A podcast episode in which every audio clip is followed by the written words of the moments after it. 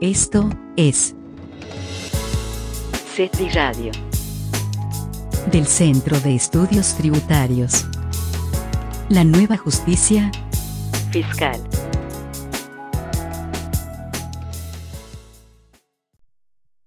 Hola, ¿qué tal? ¿Cómo están? Soy su servidor, el doctor Juan Raúl López Villa.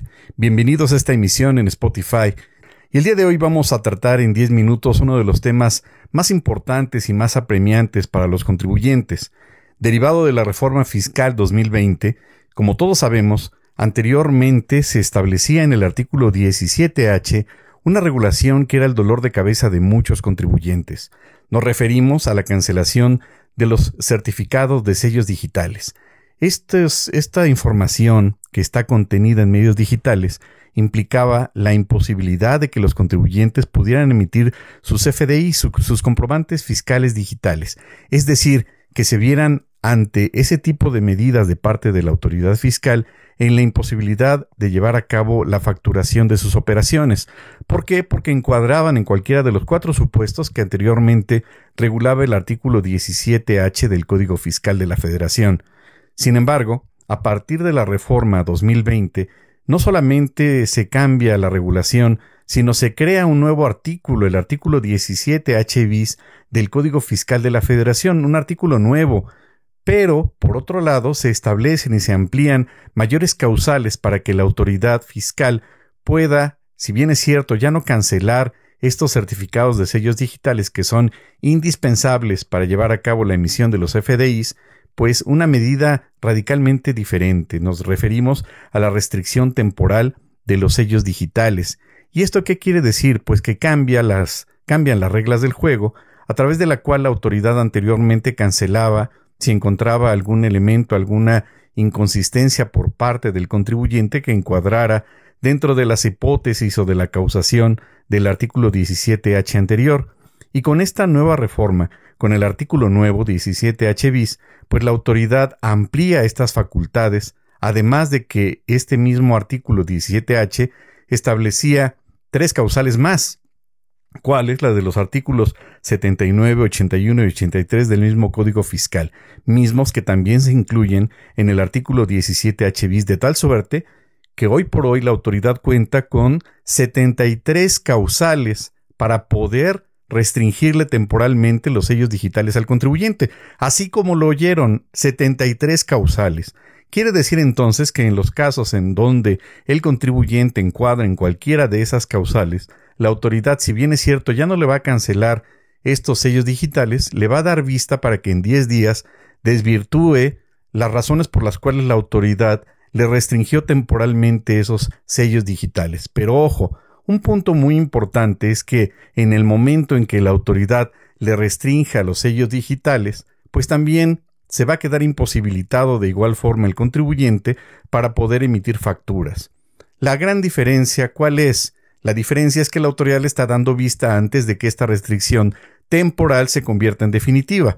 Pero a final de cuentas, el efecto en cuanto a la medida de la autoridad, pues es semejante a la cancelación de los sellos digitales que anteriormente se regulaba, es decir, que el contribuyente no puede emitir facturas.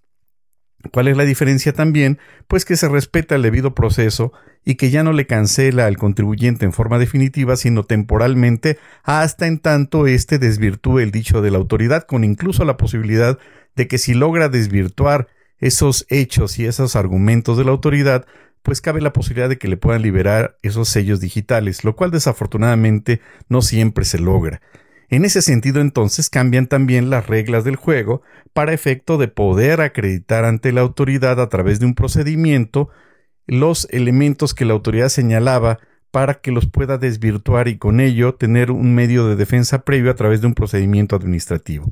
De tal suerte que derivado de ese procedimiento, la autoridad se verá en la necesidad de emitir una resolución definitiva en la que determine si va a ser esa cancelación o esa restricción definitiva o le va a liberar los famosos certificados de los sellos digitales. Con ello entonces, para efectos de la defensa del contribuyente, pues cambian las circunstancias, ya que anteriormente existían más de tres jurisprudencias de parte de la Suprema Corte de Justicia que establecían la procedencia del juicio de amparo en contra de la cancelación, es decir, antes de las reformas 2020, el contribuyente en contra de la cancelación de los certificados de sellos digitales podría promover juicio de amparo indirecto en contra de esa medida. Hoy por hoy ya no sería procedente esta medida, es decir, el juicio de amparo, puesto que tendría que agotar el procedimiento administrativo a través del cual se le da vista al contribuyente, éste manifiesta lo que su derecho convenga, obviamente todo por vía de buzón tributario. Y derivado de ese procedimiento, la, autoridad finalmente tendría que resolver si se liberan estos certificados sellos digitales o si se emite ya la restricción de forma definitiva, a través de la cual el contribuyente ya no podría en ningún momento emitir ningún tipo de factura. Sin embargo, viene un tema por demás interesante. No solamente en ese contexto o en ese sentido la autoridad tendría esas facultades. Resulta que el 29 de abril del año en curso, el SAD emitió un acuerdo publicado en el Diario Oficial de la Federación, a través del cual delega en diversas autoridades esta facultad para poderle restringir temporalmente a los contribuyentes en los casos en los que encuadren en cualquiera de las causales que establece el artículo 17H bis del Código Fiscal para efecto de que a su vez estas autoridades puedan llevar a cabo ese tipo de medidas, ese tipo de restricciones, lo cual pues es válido en función de que la autoridad pues tuviera esa legitimidad para llevar a cabo este tipo de medidas de restricciones y de regulaciones que establece el Código Fiscal derivado de las reformas fiscales 2020. El punto importante y el punto en cuestión es que estas facultades para la restricción temporal, literalmente como lo establece el artículo 17H bis del Código Fiscal de la Federación, deberían estar contenidas de igual forma en el reglamento interior del SAT. Es decir, acorde con lo que establece el artículo 16 de nuestra Constitución, todas las autoridades administrativas tendrían que llevar a cabo únicamente aquellos actos que la ley le permite, es decir, la autoridad no podría llevar a cabo sino aquellos actos que la ley le permite. Ese es el sentido elemental del principio de legalidad consagrado en nuestra constitución política, que a final de cuentas también tiene la misma característica de ser un derecho humano. En ese contexto y en ese mismo sentido, tendríamos que remitirnos entonces para encontrar en el reglamento interior del Servicio de Administración Tributaria en qué parte se encuentran eh, los fundamentos legales que le otorguen a estas autoridades pues las facultades para poder llevar ese tipo de actos. Y resulta entonces que cuando se llevó a cabo esta importante y trascendental reforma fiscal en 2020 o para 2020, pues la autoridad legisladora eh, o los legisladores desafortunadamente no consideraron este pequeño gran detalle, que las facultades en cuanto a la competencia de la autoridad fiscal debe estar contenida necesariamente en el reglamento interior del SAT.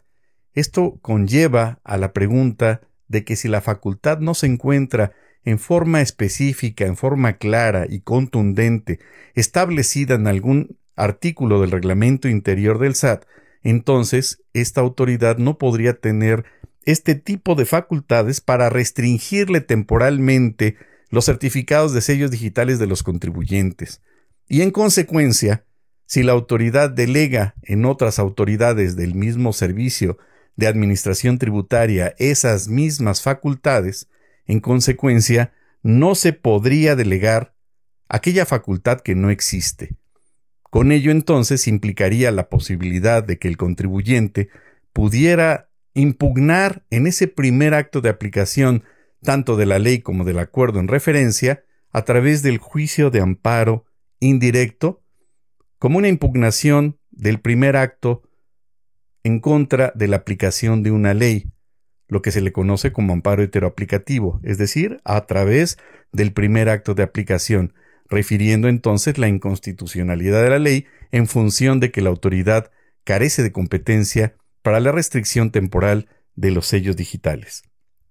Ese sería uno de tantos puntos interesantes que conlleva el estudio, el análisis de las reformas fiscales 2020 y que el contribuyente, en caso de que incurra o no en cualquiera de estas causales, pero que la autoridad determine y le notifique por vía de buzón tributario este tipo de medidas, pues podría tener la posibilidad de impugnarlo y defenderse a través de este importante medio de defensa que es el juicio de amparo. Muchas gracias por su atención y los esperamos la siguiente semana. Soy su servidor, el doctor Juan Raúl López Villa. Muchas gracias por el favor de su atención. Esto fue Radio. Sigue nuestra frecuencia legal. Hasta la próxima.